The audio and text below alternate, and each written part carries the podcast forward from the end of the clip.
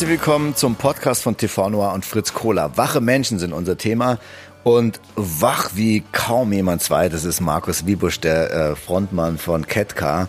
Und das war so ein geiles Gespräch. Ich war äh, eh nach Hamburg gefahren, weil ich Abschlusskonzert von meiner Tour hatte und habe dann am Tag davor das noch untergebracht. Er hatte nicht viel Zeit, ich hatte nicht viel Zeit.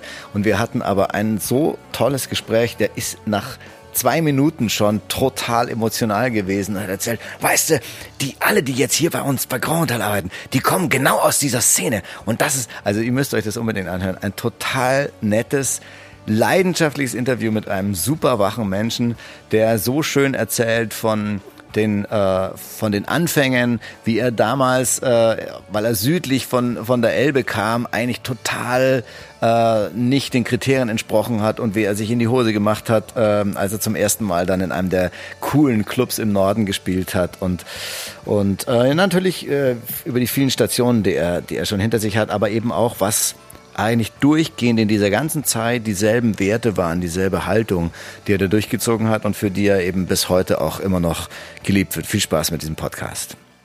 Eins, zwei, drei. Eins, eins. Hier ist Markus Wiebusch. Das sieht doch gut aus. Du hast erstmal Punk gemacht, wenn ich das richtig verstanden habe. Mhm. Und ähm, wie viel warst du damals auch komplett Punk und wie viel bist du jetzt noch Punk?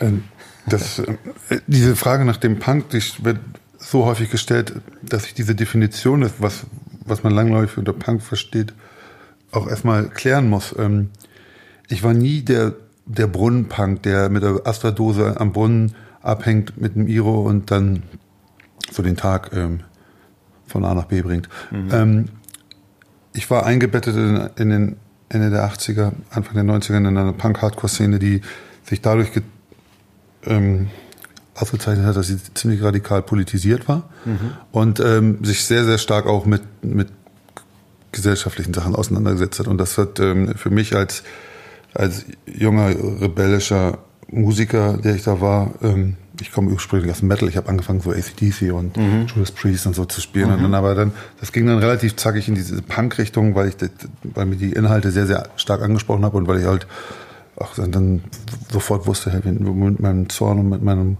mit meiner Wut. Ähm, und da war die Musik ein Ventil und die Punk-Szene, da hat man sich aufgehoben gefühlt. Da war ich dann Punk.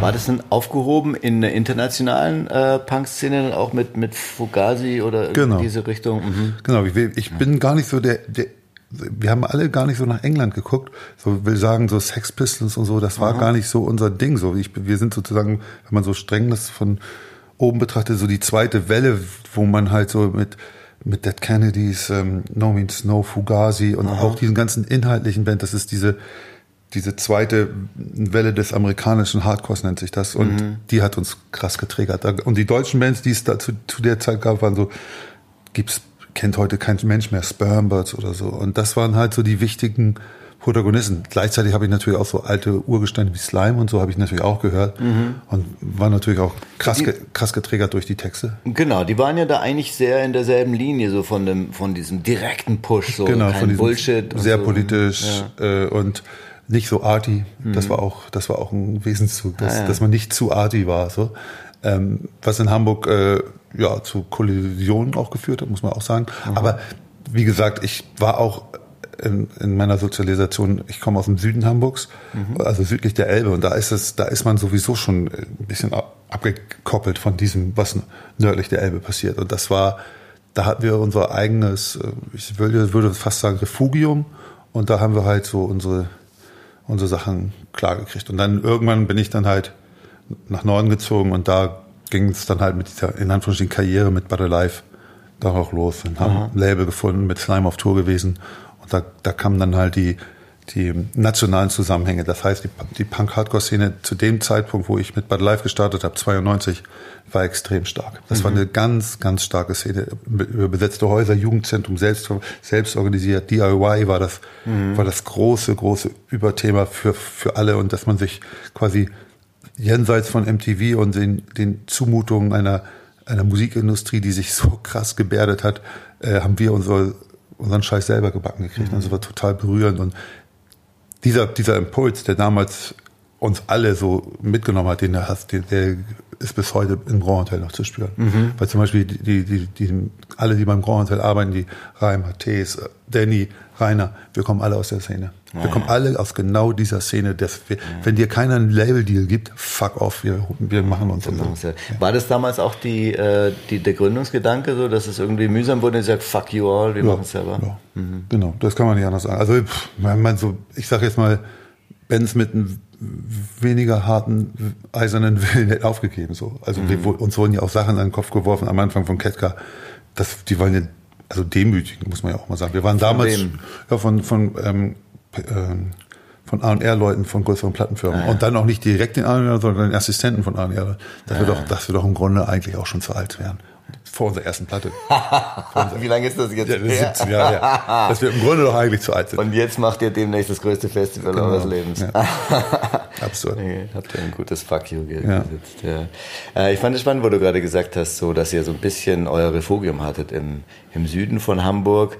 Ähm, ich habe selber auch oft so empfunden, dass Hamburg mehr vielleicht als andere Städte für so eine gewisse, ich will jetzt nicht sagen Stilpolizei steht, aber dass es schon sehr wichtig ist, genau das Richtige zu machen und genau cool zu sein. Ja. Bist du da, seid ihr da am Anfang dann, ich denke mal, jetzt stellen euch da wenige in, in, in, Frage, aber war das am Anfang, dass die Leute dann gesagt haben, da kommen die irgendwie, die südlich von der Elbe, die haben nicht gecheckt, was eigentlich jetzt der Style ist gerade? Ja, ah, ja. absolut, absolut. Das ist halt auch so, dass ähm, für unsere ersten Auftritte, ne, wären wir hier also in den Auftrittsorten, wo es dies halt so gab, ich sage jetzt mal Rote Flora, mhm. Störtebecker und vielleicht sogar auch der eine oder andere Club, wir wären geschlachtet worden. Wir wären buchstäblich geschlachtet, geschlachtet worden. Ja. Weil, weil, aber wir, meine erste Band hieß Die vom Himmel fielen. Mhm. Und das muss man auch ganz klar sagen, das hat, das hat auch schon suggeriert, der Name vielleicht auch so ein bisschen, hatte auch so ein bisschen Funpunk-Anleihen. Mhm. Und Funpunk war in dieser Polizszene in Hamburg, das war, das, war das, also war wirklich das roteste Tuch, was man schwenken konnte. Und das, das haben wir da dann durchgezogen. Aber ich habe natürlich da dann auch schon im Süden Hamburgs auch schon gespürt, ich, ich möchte woanders hin, aber ich brauchte natürlich die vom Himmel fielen, um zu Bad Life zu münden. Mhm. So. Und das wäre, glaube ich, ähm, wenn ich hier im nördlich der Elbe in den Clubs und so angefangen hätte, wäre das ganz andere Bahnen, hätte es ganz andere Bahnen gewonnen. Und deswegen fand ich, verstehe ich auch immer so, wenn sich Bands wie zum Beispiel No Twist in Provinzen formen oder auch, mhm. ich würde sogar auch Get Well Soon oder so dazu in, in Mannheim, mhm. also jenseits dieser großen Szenen. Wo das Stilldiktat nicht so. Genau, nicht so weil, weil sie sich erstmal ausprobieren können. Und sie, wo die ersten Auftritte vielleicht desaströs sind, aber sie, man das auch selber realisiert, aber nicht so ganz unter so einem Druck steht, weil dieser Druck, der macht einen dann ja auch, der kommt von, von alleine schon früh genug ja. und der macht am Anfang vielleicht auch ein bisschen Hemd ein und macht ihn fertig und lässt einen auch nicht so freier experimentieren, wie wir es halt auch gemacht haben. Ja, das ist ja eh, auch wenn man sich überhaupt entwickelt, so in der, in der Pubertät, ist ja einer der großen Vorteile, dass man eigentlich eh nicht orientiert ist und halt irgendwie wild ausprobiert. Und genau. das ist eigentlich, dass sich so lange wie möglich zu erhalten ist. Aber das, das mach mal, wenn du ähm, im Störtebeck, du kannst dir vorstellen, als wir dann aber bei der Live, also die von Mimmelfien haben nie in den in den coolen ähm, Auftrittsorten gespielt, wie zum Beispiel ähm, Störtebecker Flora mhm. oder so. Ähm, aber als wir die ersten Battle Live Konzerte dann da gespielt haben, ey, du kannst dir, also du kannst dir vorstellen, wir waren nie nervöser. Also mhm. wir, wir, sind gestorben vor Aufregung, ja. weil wir sind, wir sind die Dödels von der Veddel, also Veddel ist ja, ist das Viertel gewesen, wo ich aufgewachsen Aha. bin. Wir sind die Dödels aus dem Süden, so, und wir wollen jetzt hier uns beweisen und wir sind zum Beispiel im Vorprogramm von, von norwegischen Bands Live at How to Live It gewesen Aha. oder mit wem wir alles, das waren auch so ein bisschen auch so Heldenbands und die, oh, die kommen aus Norwegen und wir sind jetzt die Vorband und so. Da, wir sind gestorben. So. Erzähl mal, wie das dann war, dein erstes solches Konzert? In ja, man, ja, genau, man hat so die, die Maske des, des Cool versucht aufrechtzuerhalten, aber Aha. vor dem Auftritt, das äußert sich natürlich so ganz profan, so, dass man ständig auf Toilette gehen muss, wirklich äh. gestorben, das Fluchtgedanke, ich könnte jetzt Backstage, ich könnte jetzt durch dieses Fenster gehen und dann wäre er dann weg und wäre in 30 Minuten zu Hause und ihr könnt mich alle am Arsch lecken. Ja. So hat man gelitten vor diesem, boah, ich muss hier jetzt bestehen, dann komm, gehst du auf die Bühne, machst dann versuchst die Maske des Cool natürlich Aha. aufrecht zu erhalten und haust deinen Stiefel dann noch runter und Punk ist dann ja auch dankbar. Ja. Du haust deinen Stiefel dann buchstäblich runter. Und die und Angst kann dir dann auch noch mit Genau, und dann, Power wir waren ja auch, ich sage mal ganz ehrlich, die, die vom Himmel, wir waren schon scheiße, so, aber die bei The Live waren schon dann auch, auch so, wir waren jetzt auch keine so schlechte Band, dass wir das nicht auch erfolgen konnten, aber man war hab, trotzdem so aufgeregt. Ja, ich habe mir das gerade noch mal auf der Fahrt hier, das, das war schon echt richtig geil, das Butterlife.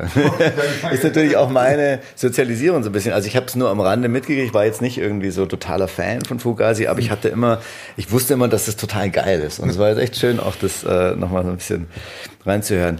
Dieser Aspekt mit diesem, mit dem, mit der Stilpolizei und dem Stilechten und ob das jetzt wirklich die reine Schule ist und so.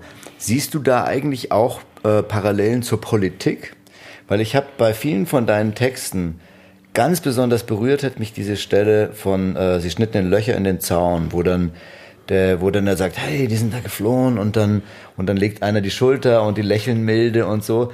Das ist das habe ich aus in meiner politischen Sozialisierung war das oft so der Kampf, dass man dass man dann mal endlich Leute gefunden hatte, die dieselbe Leidenschaft hatten und dann mhm. hat man irgendwann gemerkt, Moment mal, das das ist eigentlich die sind dann mehr der Form, das muss dann eher Kriterien erfüllen und so. Ja. Und ist, siehst du da eine Parallele? Absolut. Also ich bin dann halt, ähm, also um das dann noch weiter zu erklären, ich bin dann halt mhm. Äh, vom Süden Hamburg gleich in ein alternatives Wohnprojekt mit, mit 14 äh, Ach, krass. Leuten gezogen und ähm, ich habe halt auch alternative Lebensformen auch ausprobiert und das war halt, also wir kommen, kamen alle krass aus dem links bis linksradikalen Milieu mhm. und haben halt ähm, Sachen anders gewollt natürlich. Und wir haben, äh, haben uns sehr stark auch mit ähm, gesellschaftlichen Zumutungen auseinandergesetzt und hab, und das hat mich auch geprägt, weil ich auch äh, seit ich ein zorniger Jugendlicher war, immer ein linksfühlender Mensch war und ich habe mich halt in diese Zusammenhänge reinbegeben und fand das auch gut und richtig.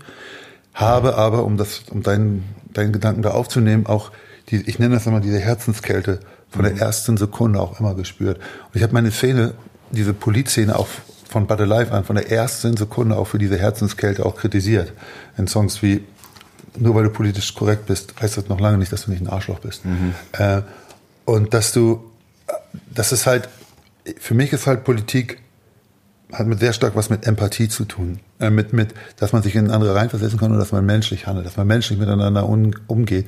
Und diese, diese empathischen Umgang miteinander, den habe ich halt in der linken Polizszene wo Politik dann auch oft so Denksportaufgabe ist, mhm. wo Theorien mhm.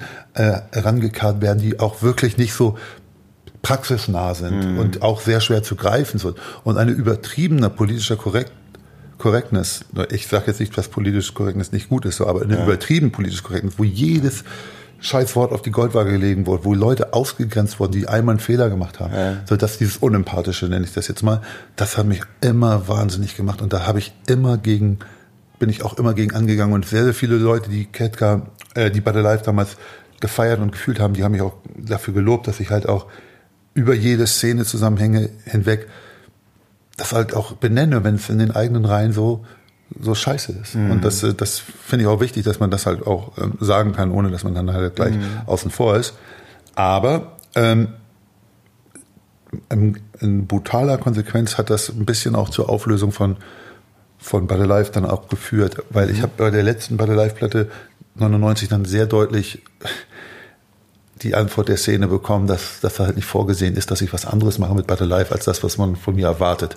Ach, so, es, es, hat sich für drei Platten lang halt auch immer ein bisschen wie Auftragsarbeit ähm, im Nachhinein angefühlt, weil ich halt die Themen benannt habe, die immer so rumgeschwert sind. Das habe ich mhm. bei der ersten Platte, glaube ich, relativ kraftvoll hingekriegt.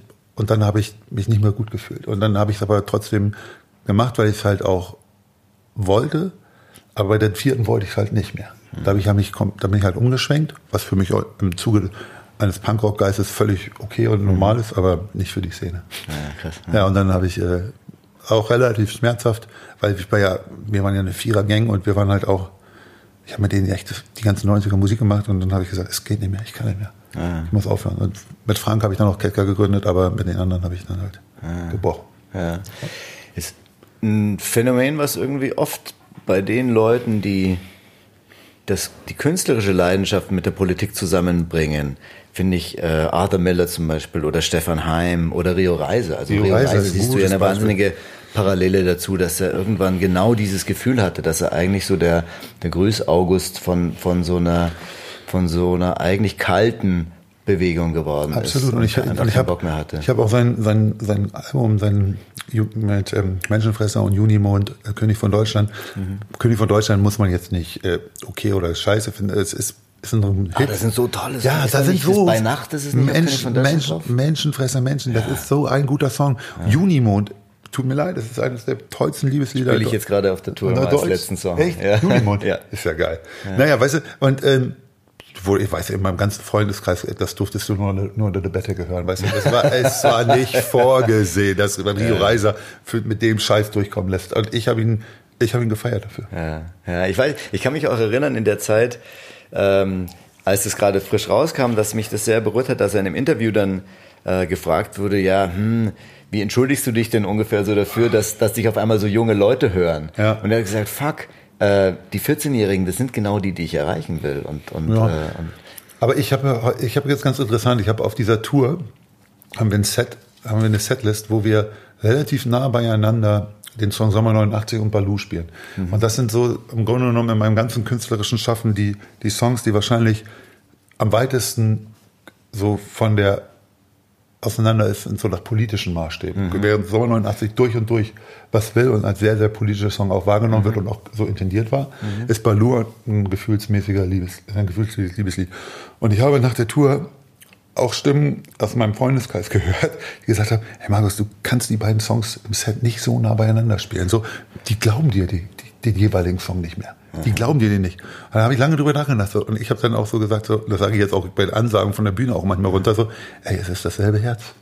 Es ist dasselbe Herz. Und ich verstehe es nicht, warum man nicht äh, durch und durch politischen Song schreiben kann und danach ein Liebeslied schreiben kann, weil es im Grunde genommen schließt sich da nichts aus. Im Gegenteil, ich glaube sogar, dass das auch die Lebensversicherung für die Politik ist. Das ist das, was dich von den Nazis unterscheidet. Genau, Empathie das ist nämlich, okay, genau. ich würde jetzt nicht sagen, dass ein Balloon übertrieben empathischer Song ist, weil er ist schon klar eine sehr, sehr stark so eine Zweierbeziehung äh, mhm. verhandelt. Aber es ist natürlich ein sehr, sehr gefühlsbetonter Song, der um den es in Liebe geht. Und ich will jetzt nicht so weit gehen, dass es, dass jeder politische Song muss um Liebe gehen. Nein, aber es geht auch viel um, um Menschlichkeit, um, um das Herz, was, was spricht, wenn du linke Politik machen willst. Und das, ich lasse mir das auch von, von so Polit Betonköpfen auch nicht nehmen, dass man das halt immer wieder aufs Trapez bringen muss, dass eigentlich linke Politik auch eine Politik der Empathie ist. Ja. Dass, man wir, dass wir eben den Leuten durch die Zäune helfen, dass wir sie nicht im Meer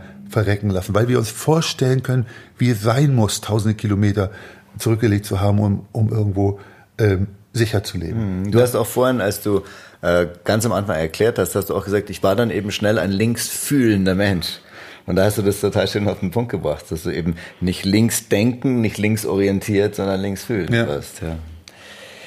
Ähm, wenn du jetzt nochmal so zurückblickst zwischen äh, Butterlife und dann Catcar und dann auch deine, dein Solo-Projekt, was äh, bei diesen drei unterschiedlichen Arten Musik zu machen, was ist da jeweils das, was es auszeichnet, was es besonders macht?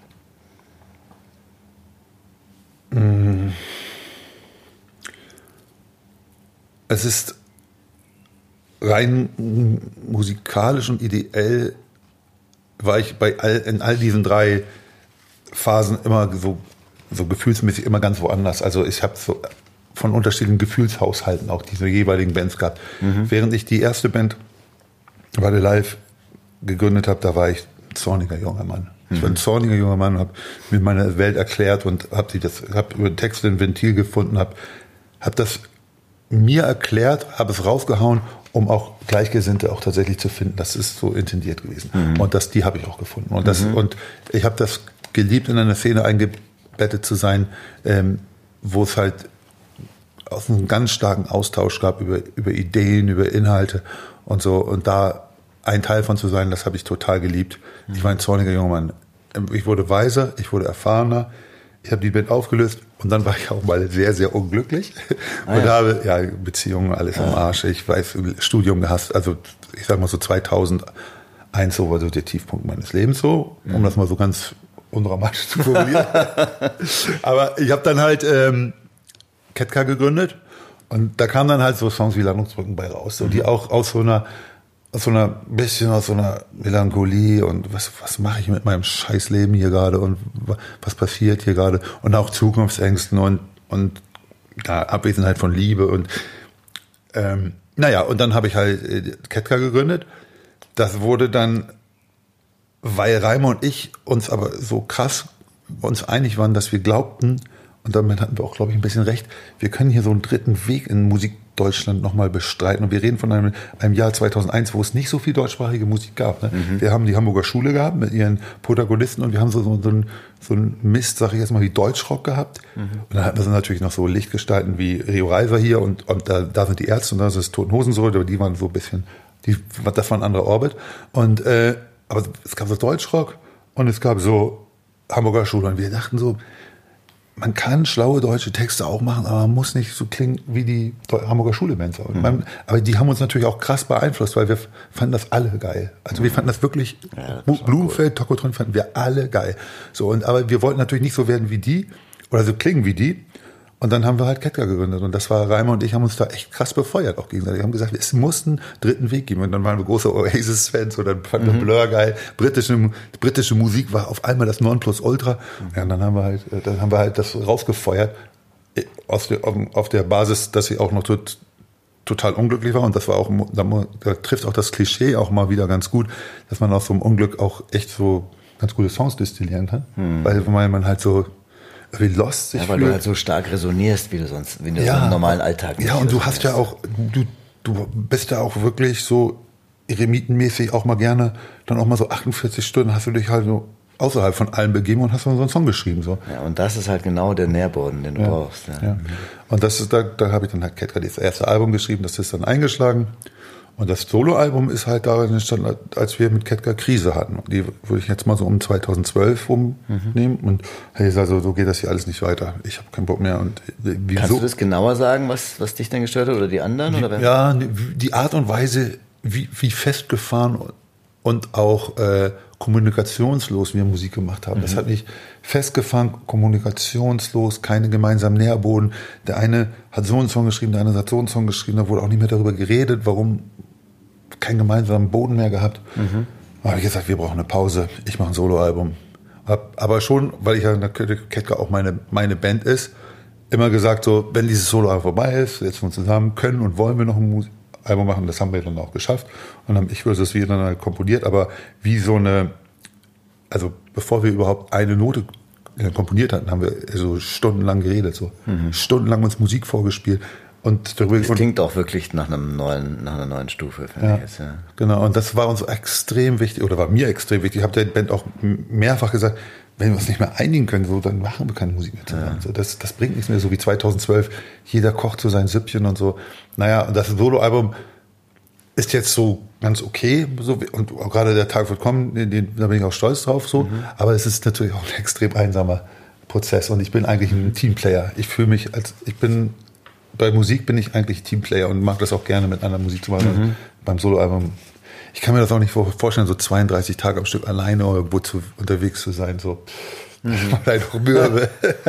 ja, ich finde das ja ganz angenehm. Also, aber ich bin eigentlich, also bei mir ist es so, ich liebe es, wenn viel Action ist und ich total eingebaut bin, aber irgendwo an einer tiefen Stelle, glaube ich, bin ich so gebaut, dass es mir eigentlich total gut tut, wenn ich mal dieses und dieses alleine habe. Und du hast jetzt selber auch gesagt, so fürs Kreative, dass dann eben so mal 48 Stunden in einem total eigenen Orbit sein, dass es schon auch sehr hilfreich ja, sein kann. Aber der, die, dann kommt der Orbit ja natürlich, äh, verlässt diese Idee oder das, was du hast, fast den Orbit und kommt dann, wird dann befeuert. Hier ein kleines Detail von Erik Dammann und ein kleines Detail von Reimer. Mhm.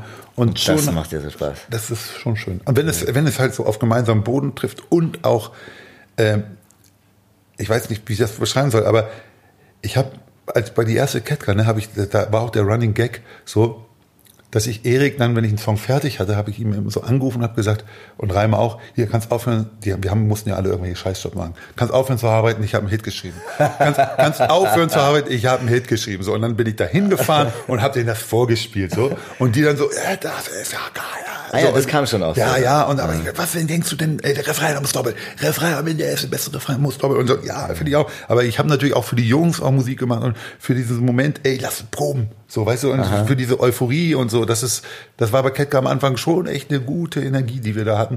Und mhm. natürlich bin ich so der Hauptsongwriter gewesen, der das mehr oder weniger alles gestemmt hat, auf, ja. gerade auf der ersten Platte. Aber ähm, die Jungs waren so wichtig, so. Das war so wichtig, mit denen dann halt im Proberaum die Sachen zu dreschen und, und, und so, ja, als Band sich zu fühlen. Mhm. Das war mir wichtig. Ja, und dann auch so diese, Äh, ich finde es ja dann schon, dass man das Butter Life dann, auch wenn du sagst, dieser Abschnitt war dann einfach vorbei, wo du so diese politische Stellungnahme als, als Hauptidentität haben wolltest. Mhm. Aber natürlich spürt man auch im Vergleich zu anderen Bands, die vielleicht eine andere Genese hatten, spürt man dieses Potenzial, dass ihr halt, wenn ihr wollt, dann diese, diese extreme Gewalt lostreten können. Und mit Kecker oder das ist, ja, mit Kecker, ja, ja. Und das, ja, das ist schon, das ist schon drin. Wo du gerade vorhin erzählt hast von deinem Soloprojekt und dem Der Tag wird kommen, das ist, äh, hat, hat mich auch sehr, sehr berührt. Ich finde, für mich ist eigentlich das Spannendste an dem Song gar nicht unbedingt der Fußball selber, sondern eigentlich das Umfassendere. Also du, das ist ja für mich so ein Schuss, ich weiß nicht mehr, wie es genau war, aber sowas wie jeder Fortschritt wurde erkämpft oder mhm. so. Ähm, also für mich ist der eigentlich, das, das Intensivste daran ist diese gesamte Weltsicht darauf, dass es erstens sagt, es ist positiv und wir, und es geht voran sozusagen.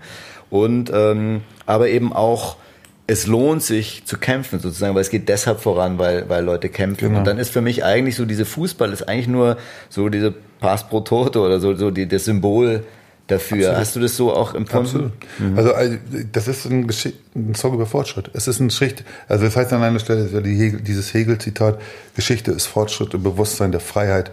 Das ist so ein, so ein urlinker Gedanke. Es, links sein heißt progressiv sein. Du siehst, du siehst die Zustände, die gesellschaftlichen Zumutungen, so, wir können das ändern. Mhm. Reaktionäre Rechte sagen so, lass die alten Werte bewahren und da, da berücksichtigen auf das, so, und dann wird es besser. Ich sage, ich als Linker sage so, hier, guck mal, der wird ausgegrenzt, lass die Ausgangsform, das, lass uns die Ausgangsform kennen. Da wird einer nicht gleich behandelt aufgrund seiner sexuellen Orientierung. Progressiv, das muss aufhören. Wir können das schaffen. Und siehe da, wir schaffen es ja auch. Weißt du? Und da kommt natürlich auch die, alle, all das, was 68 auch natürlich gemacht hat. Und es ist so einfach, auf 68 auch einzudreschen. Aber das war dann natürlich der, der große, die, der erste Mal, das, der erste große Idee, dass man halt Sachen auch wirklich anders machen kann. Und da ging es halt auch los mit emanzipatorischen Bewegungen, die natürlich hier und da auch nicht alle so funktioniert haben, aber es hat es auf jeden Fall spürbare Verbesserungen gegeben für Homosexuelle im Vergleich von 68 zu heute. So, das, ist, das lässt sich nicht negieren und man darf das halt auch nicht irgendwie, ähm, es ist nicht, nicht alles so, aber es ist auch nicht nichts. Und das mhm. muss, man muss immer am Ball bleiben, als Linker und es ist, sie nennen das immer das Bohren dicker Bretter, so. Es ist ein langer Gang, so. Aber ich sehe diesen Song halt auch als, als nur, als Teil von, von so einer Sache, dass man natürlich immer auf dem Weg ist, dass man es, es schaffen kann. Und wenn man, wenn halt so Rückschläge kommen wie, wie Zustände in Russland für die Homosexuellen oder so, dann ist mhm. das natürlich bitter, aber es, es, es entbehrt ja nicht trotzdem der Logik, dass man dagegen angehen muss. Und das ist mir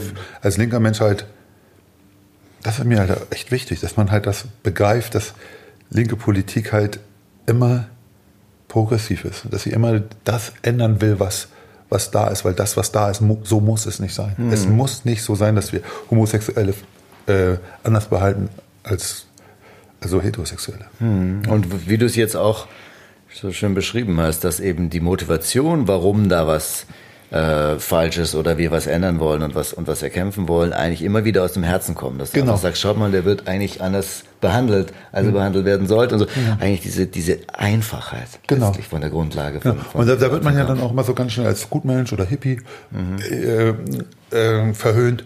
Aber also mal, ab, mal abgesehen davon, dass das ja, also dieses Wort Gutmensch ja sowieso jetzt der krasse rechte Kampfbegriff. Kampfbegriff. Das ist, das ist ein Begriff, wenn ihn aus linken Zusammenhängen heute noch einer sagt, so werde ich richtig sauer. Weil das ist wirklich nicht mehr zielführend und es ist wirklich absolut haarsträubend. Und deswegen habe ich mich auch, wenn zum Beispiel in der Specs-Kritik über die neue Ketka humanitätsduselnd steht, wir werden mhm. Humanität tun, dann ist das nichts anderes als Gutmenschen. Mhm. Das ist dasselbe, derselbe Terminus. Und es ist, es ist einfach nur von oben herab verhöhnend, eine Sache niedrig machen, die eigentlich total wichtig ist 2018 in Deutschland, weil es ist ja nun mal so, dass wir hier wirklich auch Lager haben, wo, wo denen ist das vollkommen egal, was mit den Leuten außerhalb des Zäunes oder auf dem Mittelmeer passiert. So, aber wir müssen das Bewusstsein schaffen bei allen so, dass wir jenseits von so, so einer hippiesken Willkommenskultur tatkräftig Menschen helfen hm. können hm. und dass das nicht Gutmenschentum ist. ja, und, und äh, einfach überhaupt, also sowohl Humanitätsgedusel als auch Gutmenschentum stellt per se in Frage füreinander da sein zu wollen. Genau. Und, und das ist eine, also das ist eine unglaubliche Frage. Es gibt diesen tollen Song, äh, ich kenne den nur in der Elvis Costello Version, What's so funny about peace, die, love and understanding. Den zitieren wir am Ende von ah, ja. Revolvern sicher. Ah, ja. Das ist, das ist gut, dass du das sagst. Das ist ein Zitat von uns. Wir haben diesen Song, wir feiern den Song krass ab ja. und er, er taucht am Ende der Platte, äh, wird er von uns zitiert. in, in Revolver in sicher, weil wir das so, so einfach wichtig finden, dass es im Ende von geht es ja auch darum, so, dass man halt miteinander gut auskommt und nicht irgendwie ähm, sich gegenseitig verhöhnt oder irgendwelche äh, linke Politik als Denksportaufgabe begriff mhm. oder als Coolheitswettbewerb. Und genau, eben auch als, als, äh, als so, so eine Rangordnung. So genau. Wer, wer hat wie weit gecheckt. So. Genau, wer hat wie weit gecheckt. Genau, das ist, mhm. das hasse ich wie die Pest. Das hasse ich wie die Pest. Und da, da, da werde ich mich Zeit meines Lebens auch anlegen mit Leuten, aber ja, und da kriege ich auch viel, viel auf den Deckel für. Aber mh, hm, ich kriege natürlich auch viel Lob. Ja, muss man, muss man ja auch sagen. Ja, weil, weil aber ich wollte dir mal sagen, ich, ich weiß, ich weiß, also das hast du ja vielleicht auch mitgekriegt, Ketter polarisieren ja auch sehr stark. Mhm. Auch mit dem neuen Album. Sommer 89 polarisiert so. Manche sagen so, die sagen so, ich, ich würde mich über Ostdeutsche erheben. So. Diese Flüchtlingssituation damals ist mit der Flüchtlingssituation heute überhaupt nicht vergleichbar ich, meine, ich erwähne nicht mit einer Silbe die Flüchtlingspolitik von heute. Äh, nichts hat damit zu tun. Das sind ja alles nur Projektionen und, und die die Leute da reinmachen, ist ja auch richtig, weil ich will ja auf den Kern des Problems. Und das Kern des Problems ist, wir sind Menschen, wir helfen Menschen durch Zäune. Hm. War es denn, als du den Song geschrieben hast, auch hatte die Inspiration nichts mit der jetzigen Situ Flüchtlingssituation zu tun? Ja, ich habe tatsächlich äh, über dieses äh, Ehepaar Kanisch ähm, da in Mörbisch am See mhm. diesen Bericht gelesen, dass sie halt ähm, unzählige Menschen über die, über die Grenze geholt haben haben. Und mein erster Impuls war, ja, Helden. Das sind Helden. Die holen in einer Nacht 23. 23 mhm. Menschen, weil sie wussten, wo die Grenzpatrouillen sind. Und dann habe ich ein bisschen recherchiert und habe ich auch festgestellt, gab natürlich auch von Westdeu Westdeutschen ähm, Hilfe an diesen, an diesen unfassbaren Zuständen, die sich da abgespielt haben in diesem Sommer an der Grenze. Und die haben dann, das waren oft auch dann Familienangehörigen, äh, die haben dann halt den dann im Empfang genommen und geholfen. So will sagen, es, es gibt diesen ähm, es gibt diese wahre Geschichte dieses Ehepaares so, aber ich habe dann halt die Geschichte des, des Typen gemacht, der dann halt runterfährt, weil er das als, als, als, als menschlichen Akt empfindet. Mhm. Ja. Der Sven Regner sagt, also von, von Element of Crime, der Sänger, sagt, äh, dass die Musiker nicht, nicht mehr oder weniger berufen sind, die Welt zu retten als Klempner. Du ja. widersprichst. Wo siehst du jetzt als Musiker oder als jemand, äh, genau, was ist der Aspekt, das Musikmachen, dass die Leute berühren können, dass das zu den Leuten sprechen? Was, was macht, was gibt dir mehr Verantwortung oder mehr Möglichkeiten? Das Ding ist, erstmal hat er recht, wenn er sagt, äh, ich habe nicht mehr oder weniger Ahnung als ein Klempner. Das, das Problem ist nur, ähm, wir, wir Musiker, wir Künstler, wir Publizisten, wir Maler, wir Denker, wir Dichter, wir sind alles Teil des öffentlichen Diskurses. Und dieses Negierung, dass man kein Teil des öffentlichen Diskurses ist, weil wir, Zitat, ja nur Klempner so viel Ahnung wie Klempner haben, macht Politik zu einer Sache von denen da oben. Mhm. Was, was Sven Regner eigentlich sagt, ist, Politik hat mit dir und mir gar nichts zu tun, das ist Sache von denen da oben. Und das glaube ich nicht. Ich glaube, dass es sowas wie einen politischen Diskurs gibt und ich glaube daran, dass der befeuert werden kann. Und wenn ein, schlauer Klempner schlaue Sätze sagt, so, dann ist das Teil des politischen Diskurses. Er hat natürlich nicht die Möglichkeiten, die ich habe, diesen politischen Diskurs ein bisschen zu befeuern. Ich sage auch gar nicht, dass ich das jetzt, dass ich mir jetzt großartig die Fahne in der Luft und schwenke und sage so, das ist jetzt hier die Weisheit. Aber ich weiß natürlich, dass so ein Song Sommer 89, der was ja was will, und mit dem Video, das ja halt hunderttausendfach geguckt wird, dass ich da ja eine, schon irgendwas fühle, was den politischen Diskurs bereichern kann oder befeuern kann. Und bei der Tag kommt, weiß ich schon mal so richtig, mhm. dass es den politischen Diskurs befeuern kann.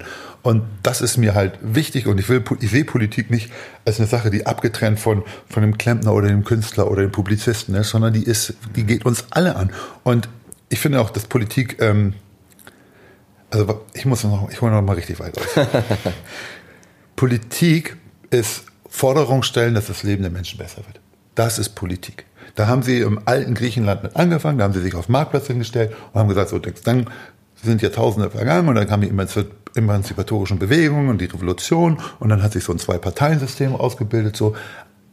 Und seitdem wir dann das haben, was man öffentlichen Diskurs nennt, wo Themen aufgrund dieses öffentlichen Diskurses halt Politiker auch äh, so befeuern. So ist es halt wichtig, dass jeder, der, der eine Meinung hat, dass das auch kundtun kann. Und jetzt kann man über die Verwerfung des Internets sagen, was er will. Das ist natürlich auch ganz schlimm, wie, wie es da halt, wie da der Diskurs geführt wird. Aber trotzdem ist es nicht nichts, wenn wir Künstler das und das und das auf die Agenda bringen. Und das ist, wenn wir das, wenn wir das schlau und gut machen, und ich sag mal so, ich wüsste jetzt nicht, was man an Sommer 89 großartig aussetzen kann, an, an dem, was er, was der Song will. So.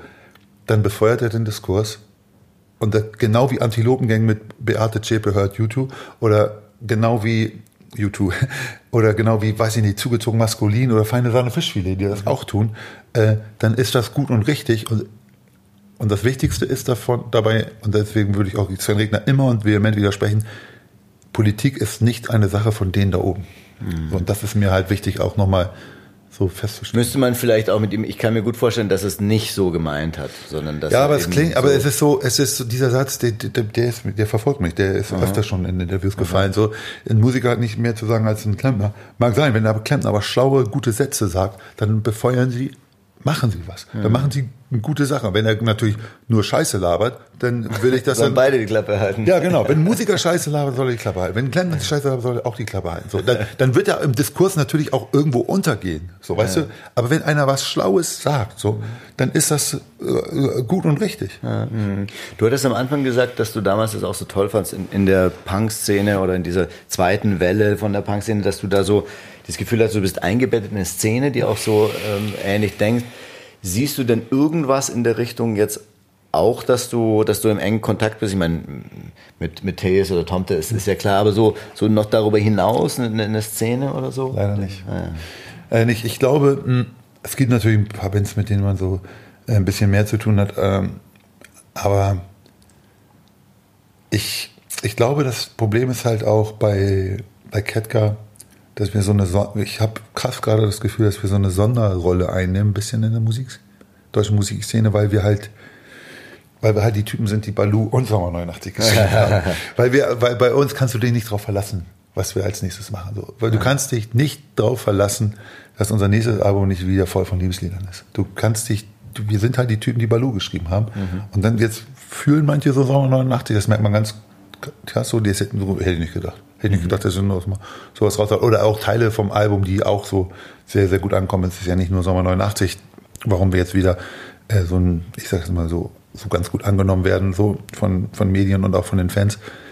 Aber in, ich sehe uns da so ein bisschen in so einer Sonderrolle gerade. Hm. Aber das finde ich nicht gut so. Ich, ich, wünsch, ich wünschte, man hätte mehr geilen, kraftvollen Austausch, aber ist irgendwie mhm. gerade nicht so. Ja.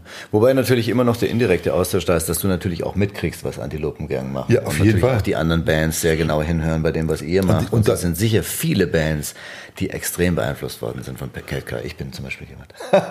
oh boy, danke, danke.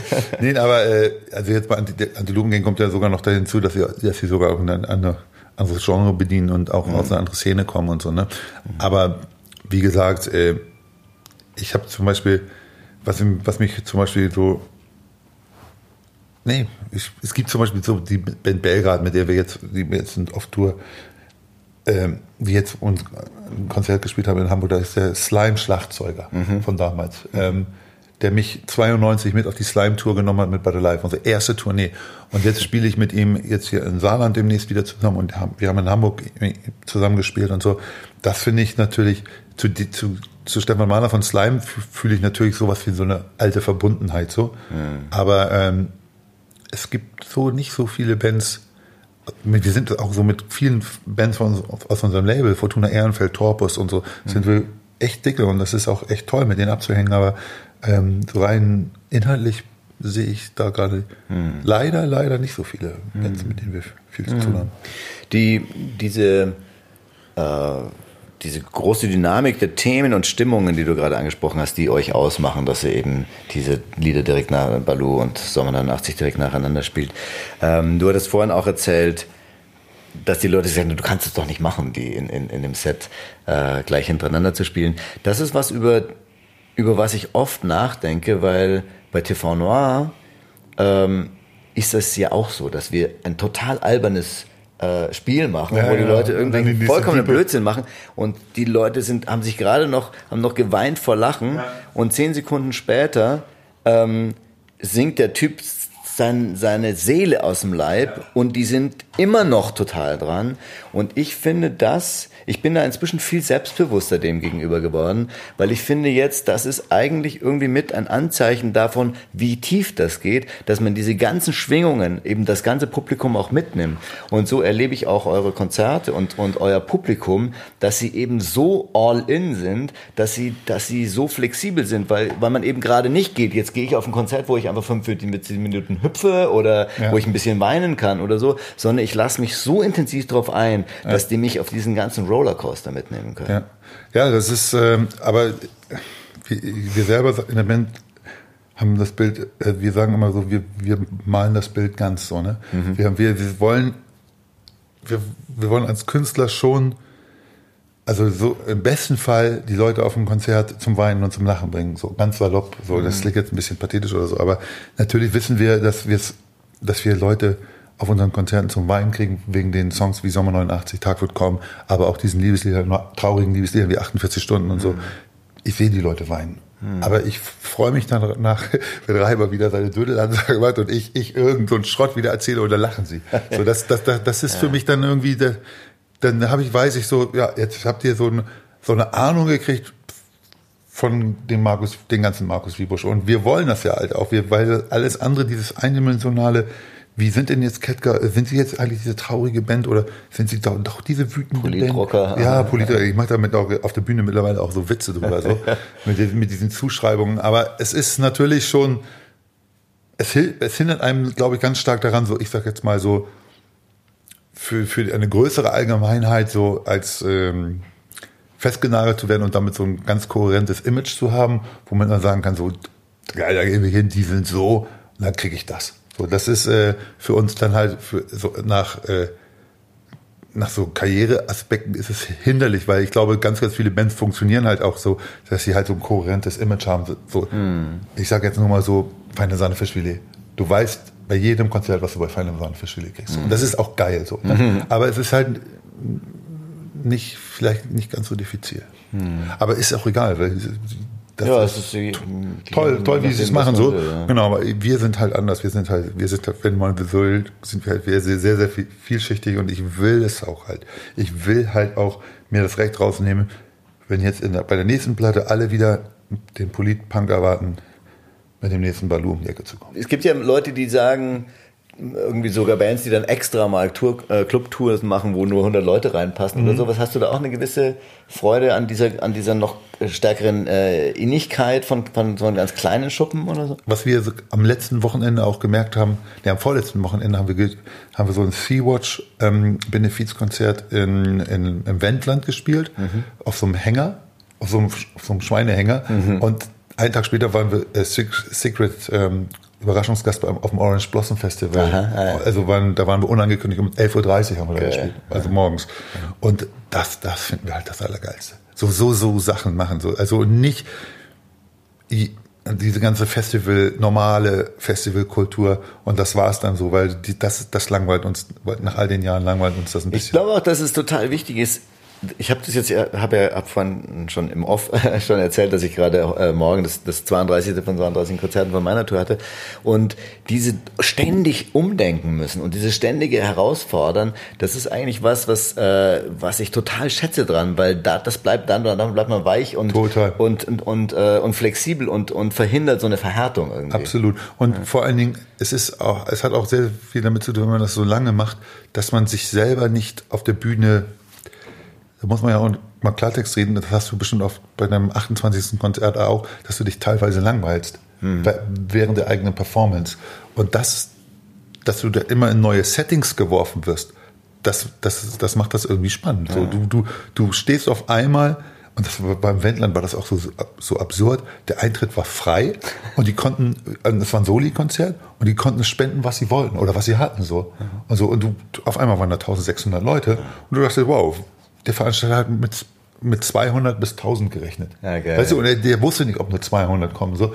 Und dann waren da 1600. Und du denkst so, Alter, jetzt geht's hier mal los, so. Und das, das, das ist nach all den Jahren, das noch so zu erleben, das macht das halt echt spannend, so. Und ja, das finden wir halt irgendwie gerade ganz toll. Gut, mein Lieber, dann will ich mich ganz herzlich bedanken. Das war der großartige Markus Wiebusch.